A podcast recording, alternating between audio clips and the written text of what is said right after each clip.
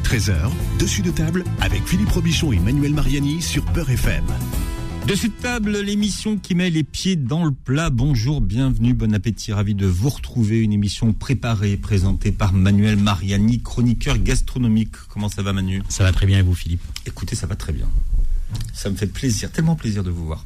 Vous n'êtes pas allé chez le barbier depuis longtemps, je, je viens de m'en apercevoir. Est-ce que, je est-ce, que je, est-ce que je commente? Non, mais comme vous voulez pas qu'on parle de vos cheveux, je me rabats sur autre chose. C'est pour des raisons de santé. D'accord. J'aimerais beaucoup aller chez le barbier, mais je ne peux malheureusement pas y aller en ce Vous moment. pouvez pas aller vous Mais non, je peux pas aller chez le toiletteur. D'accord. Voilà. Bon, c'est pas grave. Voilà. Je vous en veux pas. Vous voulez la suite?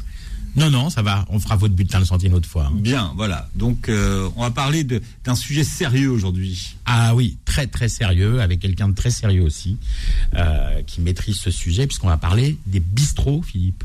Alors les bistrots, la cuisine de bistrot, mais aussi l'ambiance, les personnages, parce que les bistrots, c'est c'est une pièce de théâtre, hein, les, les bistrots parisiens, et on va en parler avec Pierrick Bourgault. Bonjour Manuel, bonjour Philippe. Bonjour Pierrick. Alors euh, Pierrick, euh, Pierrick, il est, il est journaliste et, et auteur et euh, bon les bars, les bistrots, tout ça, c'est vraiment son univers et pas seulement à Paris d'ailleurs parce que c'est vrai que souvent euh, euh, les, les, les bobos aiment bien euh, l'idée d'un bistrot parisianiste, mais non, il y a des bistrots partout, en campagne, dans les petites villes de province, etc. Et Pierrick, il, euh, il sillonne euh, toute la France en permanence euh, pour, euh, pour aller voir les, les, les bistrots. Il y en a de moins en moins, hélas. hein. Il y en a beaucoup en carton-pâte. hein. On en parlait en préparant l'émission avec Pierrick. Tout à fait. hein, des, des faux bistrots. mais mais euh, mais il y a plein de plein de pépites un petit peu un petit peu partout que que Pierrick euh, euh, que Pierrick va découvrir ou redécouvrir. Et tout ça il en parle dans un livre de enfin, il en parle. Il le montre plus encore hein, parce que c'est c'est c'est un livre de photos avec des légendes très courtes. S'appelle au bonheur des bistrots. Ça vient de paraître aux éditions La Martinière. Euh, 128 pages 25 euros et plein de plein de gueules comme on dit hein, des, des des gueules à l'ancienne Philippe Parlant de gueule à l'ancienne, alors vous n'y êtes pas Manu, mais on retrouve Marie-Lou, 105 ans, doyenne, doyenne des patronnes de café. Elle, est- elle est chez vous d'ailleurs, non Ah non, elle est dans le Nord. Elle, Oui, hein. à Isberg, elle l'était parce qu'elle elle est, elle est décédée depuis deux Ah, mois. mince. Oui, oui, oui. Je, Parce que la photo était très récente. elle, hein. elle a failli, elle, elle est décédée au début, début octobre. Euh, elle a failli euh, fêter ses 105 ans derrière son comptoir. La, chambre, la patronne la plus âgée de France et peut-être aussi du monde, 105 ans. Je l'ai rencontrée l'an dernier, euh, toute, euh, euh, toute vive, toute euh, bien présente, debout, qui on- J'étais avec une journaliste de France Inter, on était passé la voir. Et Avec une devanture de café dans son jus marron, en petit carreau marron, mais c'est un bonheur. très étonnante. Très étonnante, oui. Et Alors, il est devenu quoi son café? Oh, je sais pas, je sais pas. euh, Est-ce que ça, est-ce est-ce que ça se transmet une une affaire pareille avec une avec une telle euh, personnalité à l'intérieur? Ah, c'est di- c'est difficile parce que souvent, quand on va au café, on va retrouver quelqu'un. On, va, retrouver chez, on va chez machin, mais on va pas, euh, on va Voilà. pas au bar des amis, on va chez Ginette. Parfois, on peut aller retrouver un groupe d'amis qu'on ou dans les brasseries parisiennes, bah, c'est un peu la, la déco, le euh, et puis il y a quelques serveurs qu'on finit par euh, par reconnaître et qu'on finit par connaître de- des serveurs qui restent là depuis des, depuis des années. Hein. Mm. Mais Mais là, vous me paumez parce que est-ce que quand on parle des brasseries parisiennes, on est en train de parler du bistrot? Ah, c'est un Vous voyez, parce que euh, Oui. Le bistrot, c'est c'est- ça, ça, ça- fait petit déjà.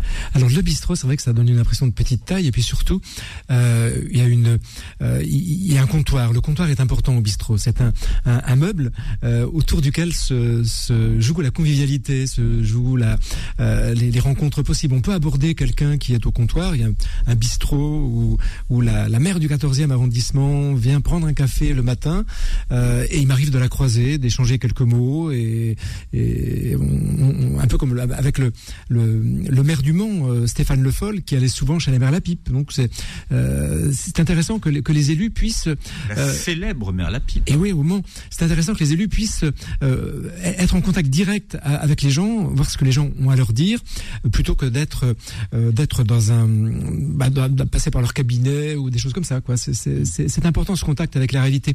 Balzac disait le cabaret est le parlement du peuple. Parce que à l'époque de Balzac, c'était pas le mot bistrot, c'était le mot cabaret ou estaminet ou taverne, auberge, euh, café. Ouais, au Bouchon, à Lyon. Voilà. Oui, oui. Alors, euh, vous, vous parlez de tout ça avec beaucoup d'émotion, euh, d'autant plus que vous dites que vous êtes né dans l'ambiance toute particulière d'un café. Alors, euh, c'était le café de campagne. Alors à, l'époque, euh, dans les villages, euh, presque beaucoup, beaucoup, de gens faisaient café. L'épicerie faisait café, le maréchal Ferrand faisait café en attendant que le cheval soit ferré. Euh, C'était tenu par, par son épouse ou par ou par sa mère ou par un, un, mutilé de la guerre 14-18 comme mon grand-père. Donc il avait son petit café, une table pas plus grande que la, la, la table du studio et, et, même beaucoup plus petite, où il recevait ses vieux copains, les, les, pêcheurs à la ligne, les tous les gens qui passaient en fait au bourg, puisque les, les bourgs étaient des, des, centres de vie où on allait faire les courses, où on, a, on trouvait à peu près tout ce dont on avait besoin. Donc euh, euh c'est vraiment la, la, voiture qui a changé un peu l'échelle des déplacements. Et maintenant bon on peut faire 15-20 euh, km pour aller à la campagne pour aller faire des, des courses. Euh, c'est très différent entre les centres-villes et la campagne. La, la, situation des bistrots est vraiment très différente oui, le, vrai café à l'ancienne, le vrai bistrot à l'ancienne, en fait, c'est tout un écosystème. Hein. On y vend des journaux. Euh, d'ailleurs, même aujourd'hui encore, hein, ça a évolué. Il y en a qui font bureau de poste euh, euh, puisque les postes disparaissent dans les petits villages, etc. Donc, c'est, c'est, c'est, est-ce que c'est pas un peu le le dernier dans, dans, les petits quartiers isolés ou dans, dans, des grandes villes ou dans ou dans les, certains villages Est-ce que c'est pas un peu le, le, dernier ciment, le dernier lien entre les gens? Alors l'avant-dernier, c'est peut-être une référence à ce que ce que vous avez dit au tout début. Le, le dernier des derniers, c'est le coiffeur. D'accord. Voilà, dans un village, il y a le coiffeur qui reste parce que c'est une, c'est pas mécanisable, c'est pas euh, les gens vont à côté de chez eux.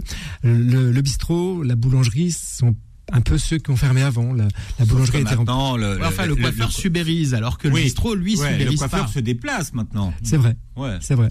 Des coiffeurs à domicile, c'est tout à fait possible. cela dit, il y a Allo Apéro aussi, mais je sais pas si dans les dans les petites campagnes, euh, Allo Apéro va, va, marcher un jour. Ça arrive, il y a des euh, des gens qui ont, qui ont un, un, petit camion et puis qui vont de, de lieu en lieu. Mais le vrai bistrot, c'est quand même l'endroit où vous savez que vous pouvez aller sans réserver, sans vous renseigner à l'avance, euh, vous poussez la porte, sans même toquer à la porte et vous pouvez vous asseoir, prendre un prendre un café, prendre un verre, rester un peu.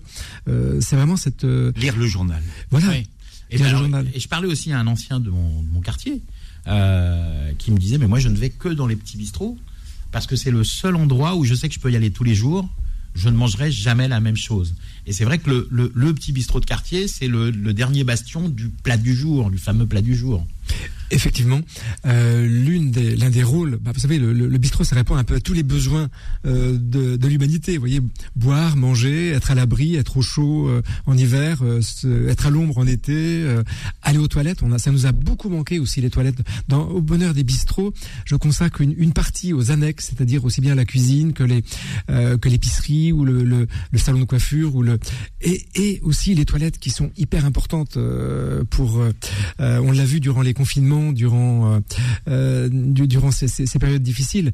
Euh, ce sont des lieux très précieux. Alors la, nourriture, effectivement, souvent c'est une nourriture euh, un peu en voie de disparition. On parlait de hareng pomme à l'huile, on parlait de pot au feu, de bœuf bourguignon, de, recettes qu'on ne trouve plus au restaurant.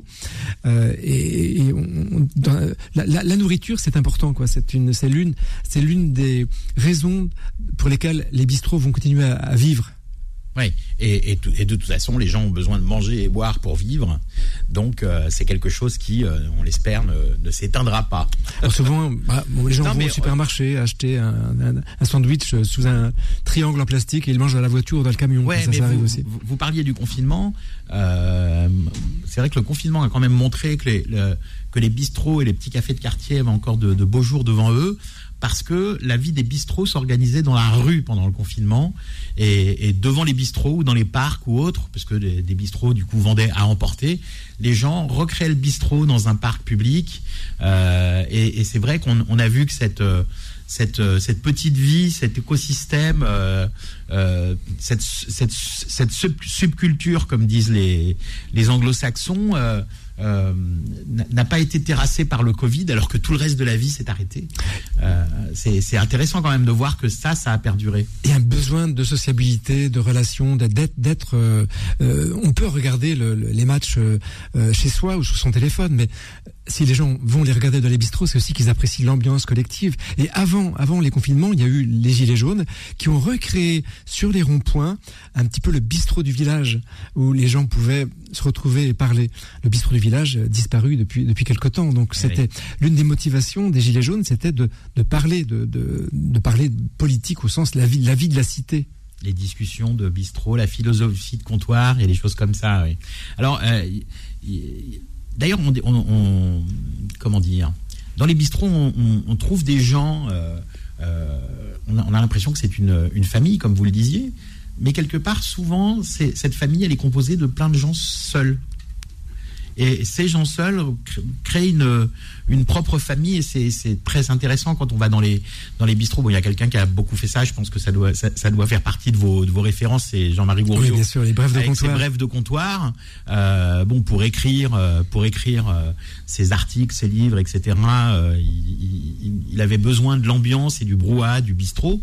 Et il entendait tellement de pépites au bar, des petites phrases très intéressante euh, qui finissait par les noter. Il en a fait des livres et beaucoup d'ailleurs, tant mieux, parce que c'est vraiment, euh, c'est vraiment très sympa.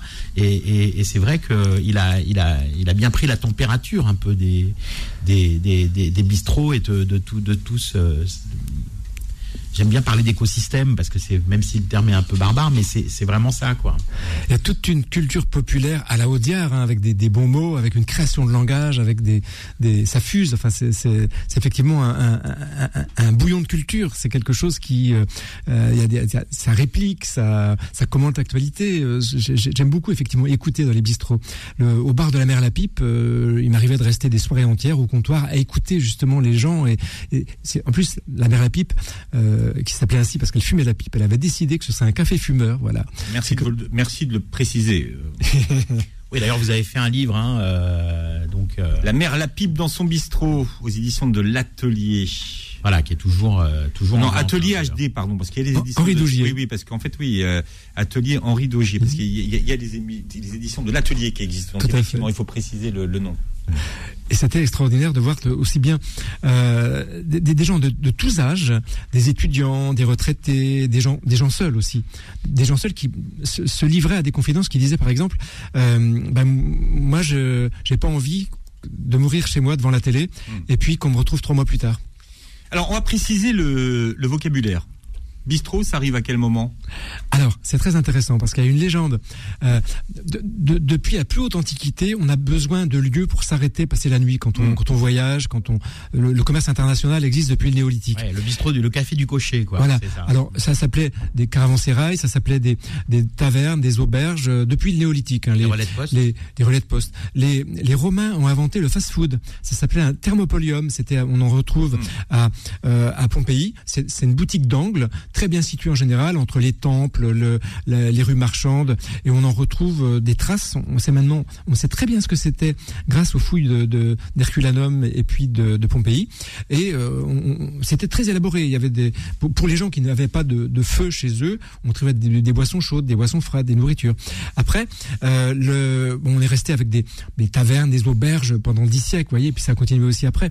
Mais la, la découverte du café enfin, la, la, la, grande diffusion du café, du chocolat, du thé et du tabac, euh, donc après la découverte de l'Amérique, euh, et, du, et du sucre aussi, puisqu'il fallait quand même sucrer le café qui, qui, qui était sacrément amer. Euh, donc ça, ça, ça a créé un nouveau style d'établissement qui était les cafés. Alors le bistrot, ça arrive beaucoup plus tard. Euh, il y a une légende qui dit que le bistrot, c'est un nom russe. Effectivement, russe, ça veut dire vite. Et cette légende... C'est ça, bistrot, ça veut dire vite. Ouais. Cette légende affirme qu'en 1814, quand euh, les, les Russes et les Prussiens ont occupé Paris, c'était une occupation assez brève, c'était, ça a duré trois mois, euh, les, les, troupes de Napoléon ont été battues.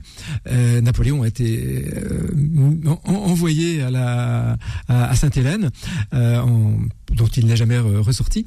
Et, et cette euh, en fait, cette occupation s'est bien passée, cette occupation russe. D'une part parce qu'ils sont restés seulement trois mois, d'autre part parce que les soldats avaient de l'argent de poche, les officiers étaient francophiles, euh, allaient, allaient dans les musées, euh, les soldats bah, allaient s'amuser dans, dans, dans, dans, les bars, dans les... Ouais, notamment... Les Russes et les Prussiens voulaient à Napoléon, mais pas aux Français. Quoi. Et puis les Français étaient quand même contents que les guerres napoléoniennes s'arrêtent, la retraite de Russie, ça a été... Il y avait encore des royalistes qui étaient finalement contents que l'épisode de Napoléon se termine. Donc ça s'est plutôt bien passé, sauf avec les euh, entre napoléoniens et et puis, euh, et puis les occupants. Donc ils sont repartis. Les Cosaques qui faisaient très peur aux Français sont repartis. Et euh, alors là, il y a une légende urbaine qui dit que le, que le mot bistrot aurait été prononcée par les Cosaques euh, qui, qui auraient voulu qu'on leur serve un, verre vite fait.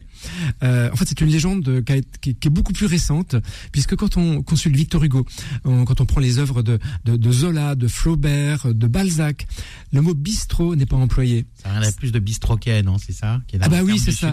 Exactement, ouais. bistroquet, bistouille, euh, plutôt du Poitou. Et la première fois où on découvre dans un, dans un, dans un texte imprimé le mot bistrot, c'est les souvenirs de la petite et la grande roquette, écrite, euh, c'était une prison, la grande roquette. Oui, prison de femme d'ailleurs, euh, elle avait la petite, la petite roquette, elle était à la prison de femme. Oui, oui, tout à fait. Et donc écrit par l'abbé Moureau.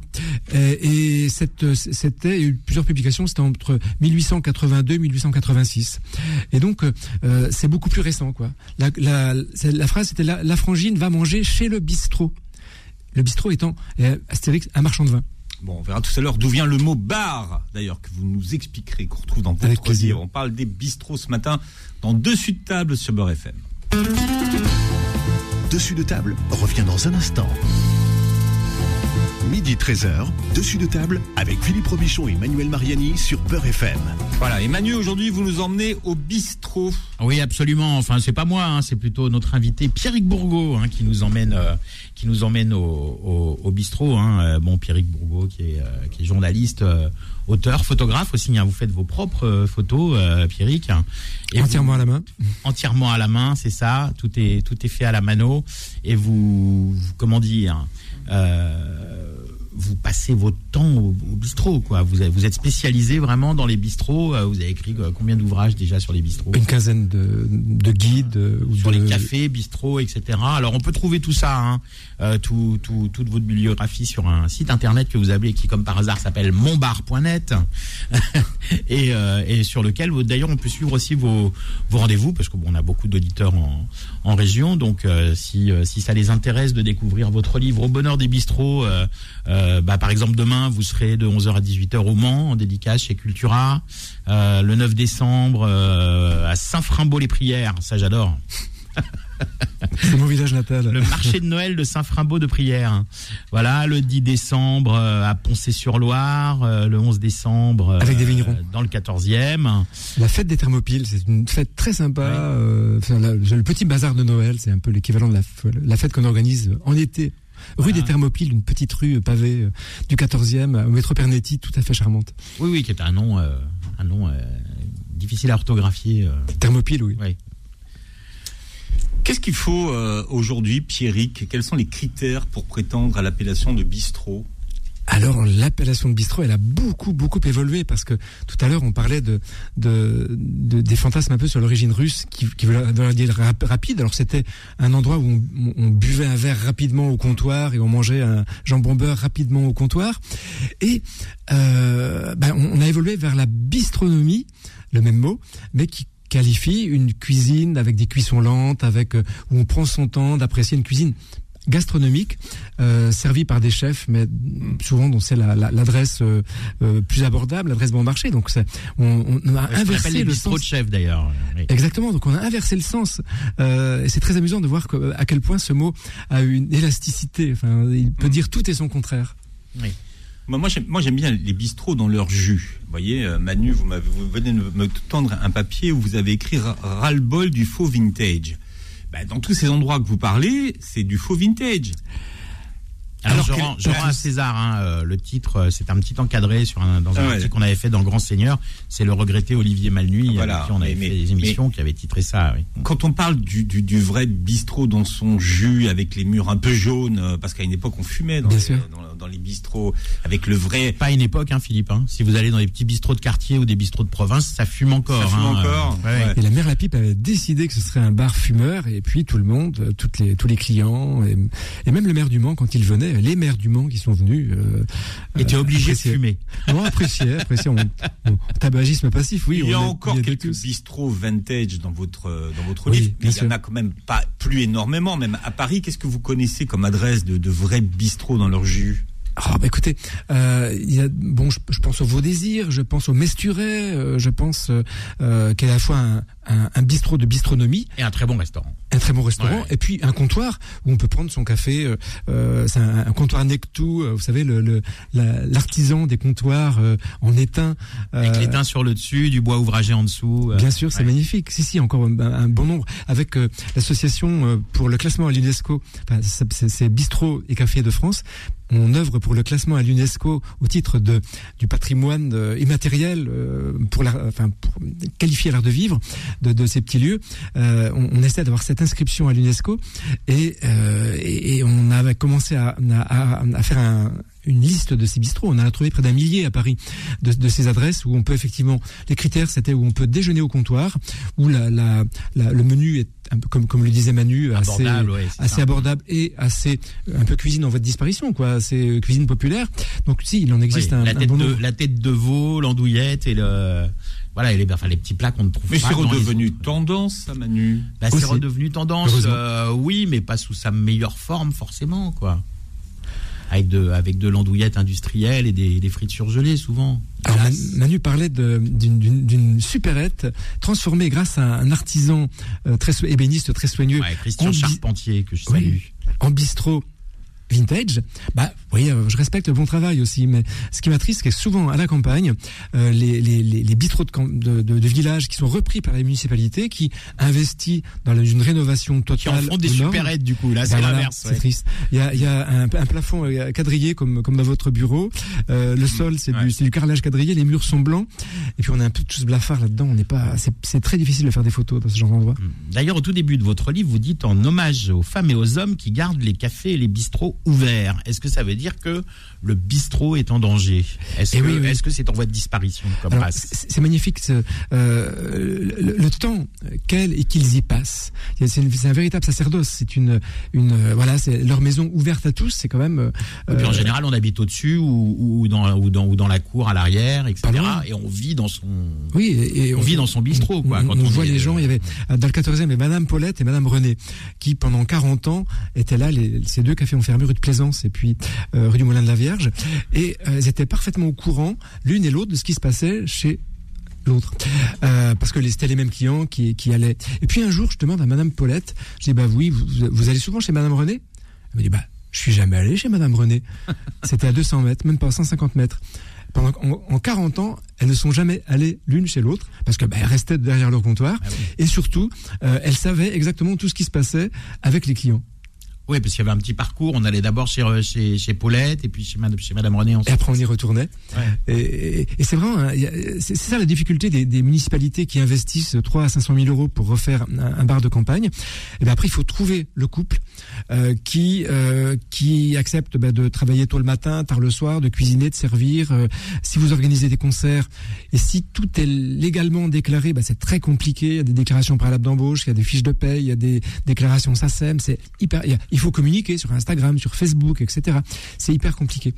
De Et tout puis faire. maintenant, c'est plus autorisé de faire ses additions à la main, etc. Donc c'est vrai que pour la mamie euh, qui a toujours géré son bistrot avec euh, des bouts de Avec son papier, carnet. avec son carnet et son et son livret, son livre de recettes et de dépenses, c'est un petit peu, euh, c'est un petit peu compliqué. Alors, euh, on a l'impression que les bistrots euh, qui sont restés à l'ancienne aujourd'hui, les vrais bistrots dans son jus à l'ancienne, hein, euh, si on veut vraiment faire une phrase longue, euh, quand ils perdurent en général, c'est que euh, il y a une dynastie. Le Oui. bistrotier, c'est les enfants qui reprennent.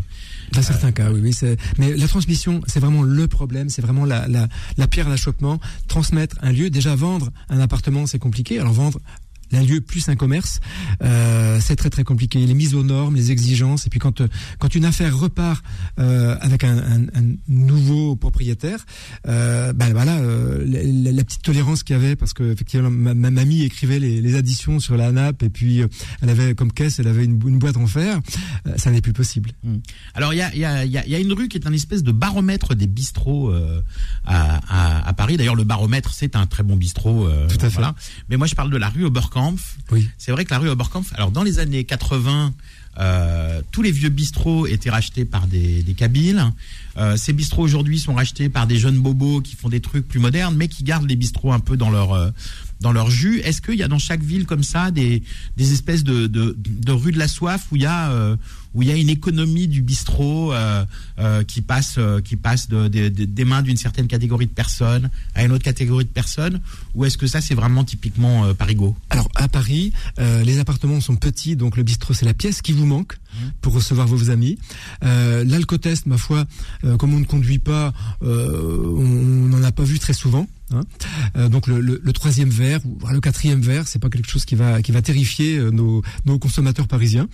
Euh, et puis on est toujours proche d'un- bistrot, quoi. C'est plus facile de donner rendez-vous au bistrot que dans, n'importe quel autre lieu. Donc c'est vrai que et puis le- les étudiants, les touristes, toute cette population, les gens qui travaillent, toute cette population Oui, a les bistrots tendance. ouvriers aussi, hein, comme on dit, euh, où, où on peut manger. Alors c'est comme les routiers. Hein, Oui, oui, oui. Là, là aussi, c'est vraiment une catégorie de bistrot très particulière. C'est-à-dire, c'est l'endroit où l'ouvrier qui est sur un chantier à côté, il peut euh, manger euh, pour. euh, alors. euh, Aujourd'hui, on dirait pour le prix d'un ticket resto, Alors oui, c'est euh, avoir un, 16 avoir un 15 plat euros. complet, euh, voilà. 20 à volonté. Ça- Ça, ça- c'est vraiment à la campagne euh, qu'on trouve ce genre de, de, de lieu ouvert tôt le matin, euh, fermant assez tôt le soir. Euh, oui, parce qu'ils vont parce que le, le- les transports de marchandises continuent hein, de façon très active. Donc euh, les, les, les routiers ont besoin de s'arrêter, euh, la douche, euh, le, euh, faire une pause, boire, manger. euh, certains euh, restent dans leur cabine, mais c'est Alors, est-ce que, est-ce que les restaurants routiers peuvent être classés dans la catégorie bistrot? Parce on a, on a tous les codes crois, du oui, bistrot, mais avec des services en plus. Quelque part, c'est les, c'est les nouveaux cafés de, de, de, de- les, les relais, c'est les nouveaux relais de poste un peu les routiers. quoi. Ah tout à fait. La- ce sont les héritiers.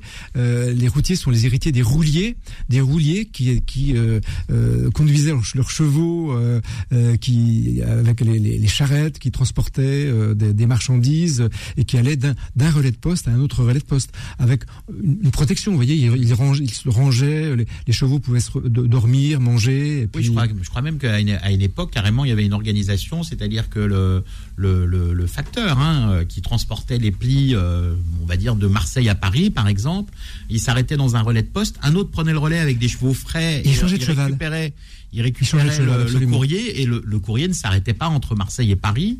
On peut, même dire que peut-être à l'époque, ils, arrivaient presque aussi vite que maintenant, les, courriers.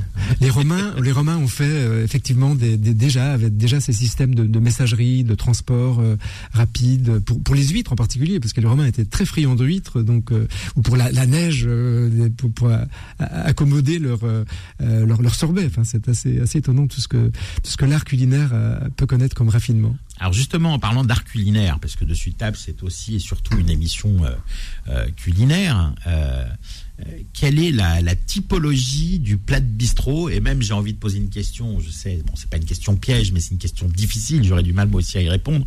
C'est s'il devait y avoir un plat emblématique pour représenter le bistrot, ce serait quoi Oh, on pourrait parler bah, le menu classique, le, le, le pot-au-feu, le bœuf bourguignon, euh, les, euh, le couscous aussi petit à petit qui, qui Oui, bien commence à être un plat euh, parmi les, dans, dans le top 3 des plats Bah, les- préférés. les- les- typiquement les bistrots kabyles de la rue Oberkampf ou de certains quartiers populaires de Paris qui faisaient effectivement de la cuisine française midi et soir toute la semaine et qui le vendredi faisaient le couscous. Ça, Tout à c'est- rentré aussi dans l'univers bistrot le couscous. Tout à fait. Les Kabyles ont, ont- ont cette qualité d'avoir en général peu modifié le, le décor, ce qui fait qu'on on- on a des lieux euh, qui, qui sont restés dans leur jus. Ça, c'est souvent. euh, euh, et puis la, la deuxième génération, je me suis aperçu que, euh, en faisant mes guides Paris Bar Concert, euh, était sensible à la musique. À, euh, différents euh, différents styles musicaux euh, Oui, musique live on parle. hein, oui, c'est ça, tout à hein. fait. Des concerts, des concerts en accueillant des groupes, euh, des euh, dans, dans l'arrière-salle ou euh, euh, près du comptoir.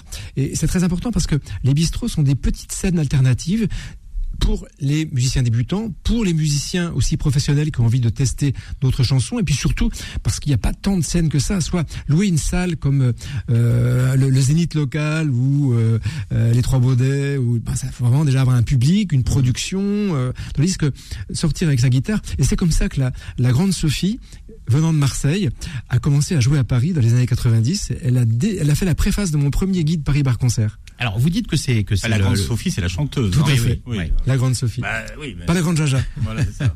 Vous dites, vous dites que c'est c'est ces bars concerts, c'est le fait des jeunes, mais quand même j'ai envie de vous reprendre là-dessus parce que euh, dans dans les années 1900, etc., dans les bistrots, il y avait Riton et son accordéon, et il y avait Germaine, et puis ça, et puis ça chantait, ça temps, dansait. oui, oui, tout à fait. Donc, euh, donc, est-ce que c'est pas quelque part une, une revisite un peu, un peu, un, peu plus moderne et un peu plus actuelle du bistrot d'antan Est-ce que, c'est- est-ce que c'est pas une mise à jour? Absolument. Les Auvergnats, euh, qui avaient une arrière-boutique où ils mettaient le charbon, parce qu'ils livraient le charbon, euh, quand euh, on a eu du gaz et de l'eau à tous les étages, ont transformé leur arrière-salle en salle de restaurant où on pouvait danser, et des danses comme la java ou comme la valse, des danses assez, assez serrées, on n'est plus à l'époque du menuet, hein, ou des, Oui. des danses euh, distanciées, et puis l'accordéon, qui a remplacé la, la musette, la musette qui est une sorte de cornemuse euh, auvergnate, ils ont remplacé ça par, l'accordéon italien, et on a eu le bal musette, euh, plein de bal musette dans des petits, petites salles de bistrot. Et les guinguettes des bords de Marne, évidemment. Ah, absolument. Ouais. Bien, on continue de parler de bistrot dans Dessus de table aujourd'hui jusqu'à 13h, ce Beurre FM. Midi 13h, dessus de table avec Philippe Robichon et Manuel Mariani sur Peur FM. Avec notre invité Pierrick Bourgault, qui est artisan en écriture et photographe et qui euh, publie un livre sur les bistrots, Manu. Ah oui, absolument. Au bonheur des bistrots, qui est un, un livre euh, témoignage, j'ai envie de dire, euh, avec des très belles images, des photos que vous faites euh, vous-même, donc, hein, euh, et qui, qui montre un petit peu l'ambiance des bistrots, euh, parce que c'est vraiment, euh, c'est, bah, enfin, les, oui, les bistrots, c'est vraiment une, euh, c'est vraiment une, une ambiance, quoi. C'est une, une vie sociale, sociétale, gourmande aussi, hein, puisqu'on parlait un peu de la, la cuisine des, des bistrots. Alors, Philippe, vous aviez une question étymologique à, à poser. Oui, on la posera tout à l'heure. Moi, je voulais Ah bah, parler, de- je voulais parler d'am- d'ambiance indonésienne, Manu. Oui, bah oui, c'est vrai qu'on a. Alors, on va faire une petite digression là. Euh, D'ailleurs, les bistrots, ça existe plus ou moins euh, en, en Indonésie. Bah, on non, doit- c'est pas les, wa- avoir les, des- les warung, le- les warung, c'est les plutôt des warung. petits restaurants. hein, euh. Bon, alors, on va demander l'avis à une spécialiste. Nine, bonjour. Allô, allô, Nine Anafi. Bonjour Manuel. Bonjour Nine. Bon Nine, alors on vous, pour ceux qui vous connaîtraient pas encore, mais sur l'antenne de Beurre FM, euh, il y, y en a plus beaucoup, mais bon, Nine Anafi, vous êtes, euh, euh, vous êtes à la tête de l'association des, des, des Indonésiens de Paris. Alors je ne sais plus le nom, le- l'intitulé exact. la diaspora. La diaspora, voilà, indonésienne. à- France. voilà. Et puis, France et Indonesian Diaspora Network France. Manuel, bonjour Philippe. Bonjour, Nine. Alors, euh, et puis également euh, euh, restaurant Jakarta Bali, qui est la deuxième ambassade d'Indonésie à, à Paris, hein, j'ai envie de dire. C'est gentil. Nous existons effectivement depuis 1984 pour faire connaître la cuisine et la culture indonésienne à Paris. Alors aujourd'hui, on parle des bistrots. Euh, Il y en a pas mal d'ailleurs hein, autour de la rue Vauvilliers où vous trouvez euh, des, petits bistrots bien dans leur jus. Euh, mais on va faire une digression hein, juste parce que l'actu nous l'impose pour parler d'un événement qui aura lieu très bientôt au Jakarta Bali avec un grand chef qu'on aime beaucoup, c'est William Wongso. Alors, effectivement, Manuel, William Wongson nous fait le plaisir de passer à Paris, faire une escale au Jakarta Bali. William Wongso, c'était le chef du dernier sommet du G20 à Bali. qui, Ouais, pour, pour qui nos eu- auditeurs, c'est c'est un peu un, un- un- un Pierre Gagnère euh, indonésien, euh, William Wongso. Voilà, c'est lui qui a fait euh, toujours la présentation de la cuisine indonésienne euh, partout dans le monde. C'est l'ambassadeur culinaire indonésien. Alors, ce qu'il faut expliquer, Nine, c'est que le dernier G20 s'est tenu à, à Bali. Euh, pour tous ceux qui nous écoutent, vous pouvez d'ailleurs aller sur Google, vous verrez euh, les images de savoir comment se s'est passée cette première soirée de, de gala. C'est extraordinaire, dans un endroit incroyable, avec une des plus grosses statues du monde, hein, en forme d'aigle, Nine.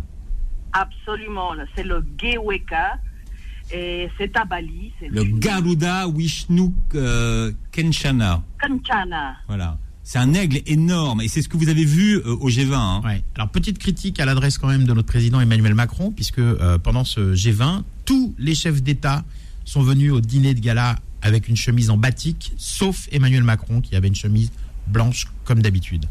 Et ça, j'étais quand même déçu. C'est- Il va, Ah être, oui, il, le il va, batik. il va- il va être triste. Il va être triste. euh, non, mais c'était presque un incident diplomatique là-bas. Attention, hein. non, non, non. Je sais pas si vous avez eu des échos de ce côté-là, euh, Nine, mais mais mais euh, mais à, à, à, à Bali, euh, ça parlait dans les couloirs hein, euh, de la chemise blanche d'Emmanuel Macron. Alors effectivement, le batik, qui est euh, patrimoine universel maintenant à l'UNESCO, qui est un tissu euh, d'origine indonésienne, effectivement, c'est la tenue officielle, Manuel, pour euh, les grandes occasions. Effectivement, quand on respecte, on porte le batik. Voilà, c'est une marque de respect et tous les, tous les chefs d'État avaient eu cette marque de respect, mais pas le nôtre. Voilà. Donc je voulais le préciser quand même. Alors, vous allez nous faire revivre ce fameux repas qui a été servi au G20, Nine, au Jakarta Bali. Oui, parce que Philippe, nous avons mardi prochain, le 6 décembre, William Wongso qui vient cuisiner, qui est au fourneau du Jakarta Bali, pour nous présenter une cuisine qui va allier la cuisine indonésienne à la cuisine française. Donc c'est une aventure intéressante. Euh, c'est rarement, c'est rarement fait ici à, Paris. Donc euh, pourquoi pas? Cet événement hors du commun le mardi 6 décembre. Alors, c'est incroyable parce qu'on va manger d'abord du foie gras, mais à l'indonésienne. Foie Ouais. euh, revisité, il sera accompagné de légumes euh, doux à l'indonésienne. Ok, alors, euh, Du rendang. du rendang. Alors ça, le rendang, c'est le plat, euh, euh, le plat considéré comme euh, meilleur plat au monde par les lecteurs de CNN Travel, hein, de plusieurs années de suite, hein, plusieurs années consécutives. Et c'est l'une des grandes spécialités de William Wongso, justement, le rendang. Oui, euh, William Wongso le prépare parfois avec du wagyu, cette euh, magnifique viande d'origine japonaise. Et cette fois-ci, il va la travailler avec de la joue de bœuf au Jakarta Bali. Ce qui est très bien aussi. Là, on parle des bistrots aujourd'hui dans, dans l'émission, donc l'ajout de bœuf, ça va très bien. Ouais, le wagyu, c'est trop cher. vois pour Pierrick Bourgo qui, pour- qui opine du chef. Non, mais attends, Manu, le wagyu, c'est trop cher pour finir en rendang. Ben, c'est vrai, c'est vrai que c'est Oui, dommage. Oui, mais il y a des bas morceaux dans le wagyu aussi, il faut le savoir. Ouais, mais c'est dommage, oui, c'est vrai. Hein Euh, et quoi d'autre? Qu'est-ce qu'on va manger d'autre, euh, Nine? Alors, après, également, euh, vous aurez du saté de lot. Ça, c'est aussi une première, le saté de poisson. Alors, saté, là, ça veut dire quoi pour ceux qui. Saté, Saté, c'est ouais. une, ça veut dire brochette en indonésien. c'est à la fois la brochette et la sauce. Et la hein. sauce, oui, qui est à base d'arachide. Euh, non, c'est simplement la brochette. D'accord. saté. Quand- Et- en indonésien, quand on parle de saté, c'est simplement une brochette. Donc, elle peut être de poulet, de viande. Alors, saté kai, c'est brochette poulet, c'est ça. Saté ay- ayam. Ayam, pardon, kai, c'est en thaïlandais. Non, c'est ikan. Oui. Saté ikan. Sat- Saté ikan, donc cette fois-ci ce sera avec de la lotte. Mais effectivement en France on entend souvent sauce saté qui est quelque chose, en fait c'est une erreur parce que sauce saté ça voudrait dire sauce brochette. Sauce brochette, ouais. Or, oui, ce serait connu pour euh, une sauce à l'arachide qui est la sauce saté en Indonésie effectivement. Saté, je le rappelle, c'est originaire de Java. C'est né euh, dans la ville de Yogyakarta avec des marchands ambulants. Et puis après, ça s'est répandu en Asie du Sud-Est. Bon, alors, le, le Jakarta Bali, hein, bon, on connaît bien avec Philippe, ça n'est pas euh, flunch, il n'y a pas 200 places assises. Donc j'imagine qu'il ne faut pas traîner pour réserver. Est-ce que c'est euh, ce seulement ouvert au, au public, euh, ce, ce- ce dîner, euh, Nine? Euh, C'est-à-dire. Les gens peuvent venir pour, pour, pour tester Est-ce que nos auditeurs peuvent appeler euh, et réserver Oui, bien sûr, Oui. absolument. D'accord. Et, Euh, avoir le menu, le menu du grand chef, en fait, c'est ça? Exactement. Ouais, ce qui est- qui est- Des plats, des plats donc euh, fusion, on va dire, hein, un peu de la cuisine française et indonésienne. Mais certains classiques de notre carte habituelle seront également présents.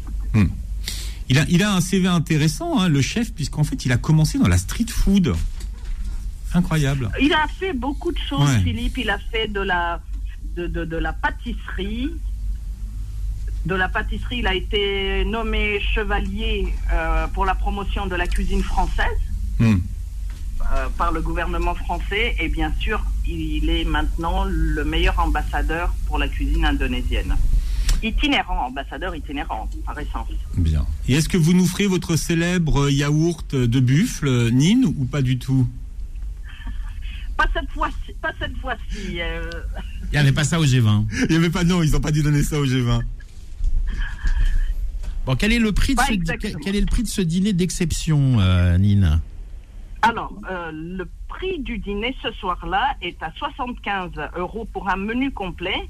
Ceci étant, on pourra commander l'entrée, seulement l'ent- l'entrée, le plat, euh, ça, ce sera possible. On peut choisir à la carte dans les, dans, dans les plats de, de ce menu de- de- d'exception. Absolument. Hmm, D'accord. Absolument. Très bien. Moi, je suis très impatient de goûter le, le, le- le rindang de joue de, de bœuf, en tout cas. hein. Après, pour le dessert, il y aura un assortiment de petits desserts euh, euh, comme des bananes caramélisées, des patates douces en chaussons, euh, un kue lumpur qui est une petite crêpe coco avec des raisins. Voilà, une spécialité aussi de Chendol. Bien, pour tous ceux qui veulent découvrir la, cuisine indonésienne revisitée, donc c'est mardi au Jakarta Bali Ouais, Manu. mardi soir au Jakarta Bali, 9 rue, 9 rue Véauvilliers à Paris 1er. C'est très central, hein, c'est dans le centre de Paris, juste à côté de ce qu'on pourrait appeler peut-être aussi un bistrot, hein, puisque c'est l'ancienne poule au pot reprise aujourd'hui par Jean-François Piège. Euh, donc dans le centre de Paris, vous, vous pouvez euh, aller sur l'Instagram du Jakarta Bali ou sur le site jakarta-bali.com et, et Nin sera ravi de vous réserver une table. Sampai jumpa. Nina. À bientôt. Terima kasih banyak, Philippe. Merci. Terima kasih banyak, Manuel. Revoir. Merci beaucoup et à très Au bientôt. revoir Nin, à Au revoir. bientôt. Bien, on va passer de l'art de vivre à l'indonésienne avec l'art de vivre euh, des bistrots. Alors, il y, a- il y a quelques pépites hein, dans votre dans votre livre, euh, parce que les photos sont pas toutes d'aujourd'hui. Hein, euh, Tout à fait. faut expliquer qu'il y a une des- quarantaine d'années. Alors, il y a des photos très récentes, hein, d'août 2022, Tout à donc fait. euh, l'encre est, l'encre est pas encore totalement sèche sur celle-là. Et puis des, oui effectivement des, des photos des, des, des années 2000, 2010. Alors c'est intéressant parce 90 que, aussi. Ouais, c'est ça. C'est c'est intéressant parce que justement ça montre un petit peu l'évolution du bistrot. Il y a des codes qui restent et puis il y a des choses qui changent. Alors qu'est-ce qui évolue et qu'est-ce qui perdure, euh, Pierrick? Alors, le, le bistrot tenu par la grand-mère ou le grand-père euh, bah, finit par euh, s'arrêter, quoi. Bien évidemment, euh, ça, ça, il y a une, une, une, une suite. euh, euh, la, la, la transmission, comme je le disais tout à l'heure, elle n'est pas facile. Bah, ce qui reste, c'est euh, c'est un lieu d'habitués, c'est un lieu d'amis, c'est un lieu de, de, de retrouvailles, c'est un lieu à tout faire en fait. Ce, que, ce que disait une amie aussi, c'est que le, le bistrot, c'est un lieu à tout faire, aussi bien des expos, des concerts, même des émissions de radio. J'ai participé à des émissions de radio dans un bistrot. C'est euh, vrai. Improvisé, du théâtre. Euh, J'étais dans un bistrot du 14e où il y, avait, il y a une, le Laurier où il y a des pièces de théâtre euh, tous les mercredis soirs. Oui, alors il y a beaucoup de bistrots maintenant qui organisent des, des, des, des après-midi ou des soirées stand-up aussi. euh, Exactement. très dans l'heure du temps, mais, euh, mais dans le jus du bistrot. Oui, alors les, Mm. les concerts, effectivement, pendant quatre ans, Belaïd Bellaré a tenu le Jazz Café Montparnasse, euh, qui s'est arrêté avec le, le Covid. On espère le, le redémarrer. Et j'organisais une scène de chansons euh, francophones tous les lundis. Des concerts avec des artistes euh, qui composent leurs textes et leur musique, qui invitaient aussi d'autres artistes à chanter avec eux. Et c'était une très belle expérience euh, de, leur donner cette, euh, cette, scène, cette, cette possibilité de, de s'exprimer sur une vraie scène professionnelle. On manque, on manque de lieux pour la musique à Paris et en France. On manque de lieux. Eh, c'est vrai, c'est vrai. C'est vrai, surtout, surtout depuis le, le Covid, Philippe. Bien, alors voilà, c'est une très belle balade qu'on vous propose aujourd'hui. Hein, Manu, tournez les pages du, du livre de notre invité. Ouais, ouais, super livre, Au bonheur des bistrots, Pierrick Bourgault, euh, préfa- préface de François Morel de France Inter, je crois. Tout à fait. Le, le- le- vous connaissez François Morel des Déchiens, Oui, de la- oui, voilà. oui. le, le- le poète, le comédien, le chanteur. Et c'était un grand amoureux des bistrots. Il m'a fait une, un- une grande faveur en, en m'offrant cette préface. Voilà, c'est aux éditions La Martinière. Et euh, là, demain au Mans, hein, puisqu'on a une fréquence au Mans avec pas mal de gens qui nous écoutent. Si vous voulez, vous allez sur monbar.net. Hein, vous avez le lieu pour aller à la dédicace du livre de Cultura de 11h à 18h. et, et vous avez toutes les toutes les toutes les ces grosses dédicaces partout en France avec Pierrick Bourgault pour son livre Au bonheur des bistrots. Merci Manuel, merci Voilà. Philippe. Toutes les informations sur euh, les réseaux de Ouais. Manuel Mariani. Instagram mariani.manuel. Voilà, merci euh, Manu. Vous retrouverez l'émission en podcast et passez un très très bon week-end sur Beurre FM.